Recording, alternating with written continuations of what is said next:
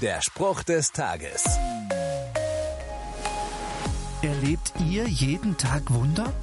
Manchmal wünsche ich mir ein offensichtliches Zeichen vom Himmel.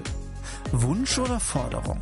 In der Bibel berichtet Markus von letzterem, einer Zeichenforderung der Pharisäer an Jesus. Doch Jesus antwortet, Warum verlangt diese Generation ein Zeichen? Ich versichere euch, nie und nimmer wird dieser Generation ein Zeichen gegeben werden. Obwohl so ein kleines Wunder am Rande für Jesus ein leichtes gewesen wäre, lehnt er solche Schauwunder ab, solche Zeichen der Selbstherrlichkeit. Denn seine Wunder helfen Menschen. Auch heute noch verlangen viele Schauwunder bzw. Beweise. Ich glaube, Gott lässt Wunder geschehen.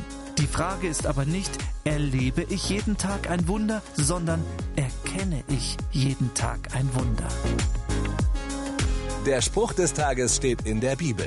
Bibellesen auf bibleserver.com.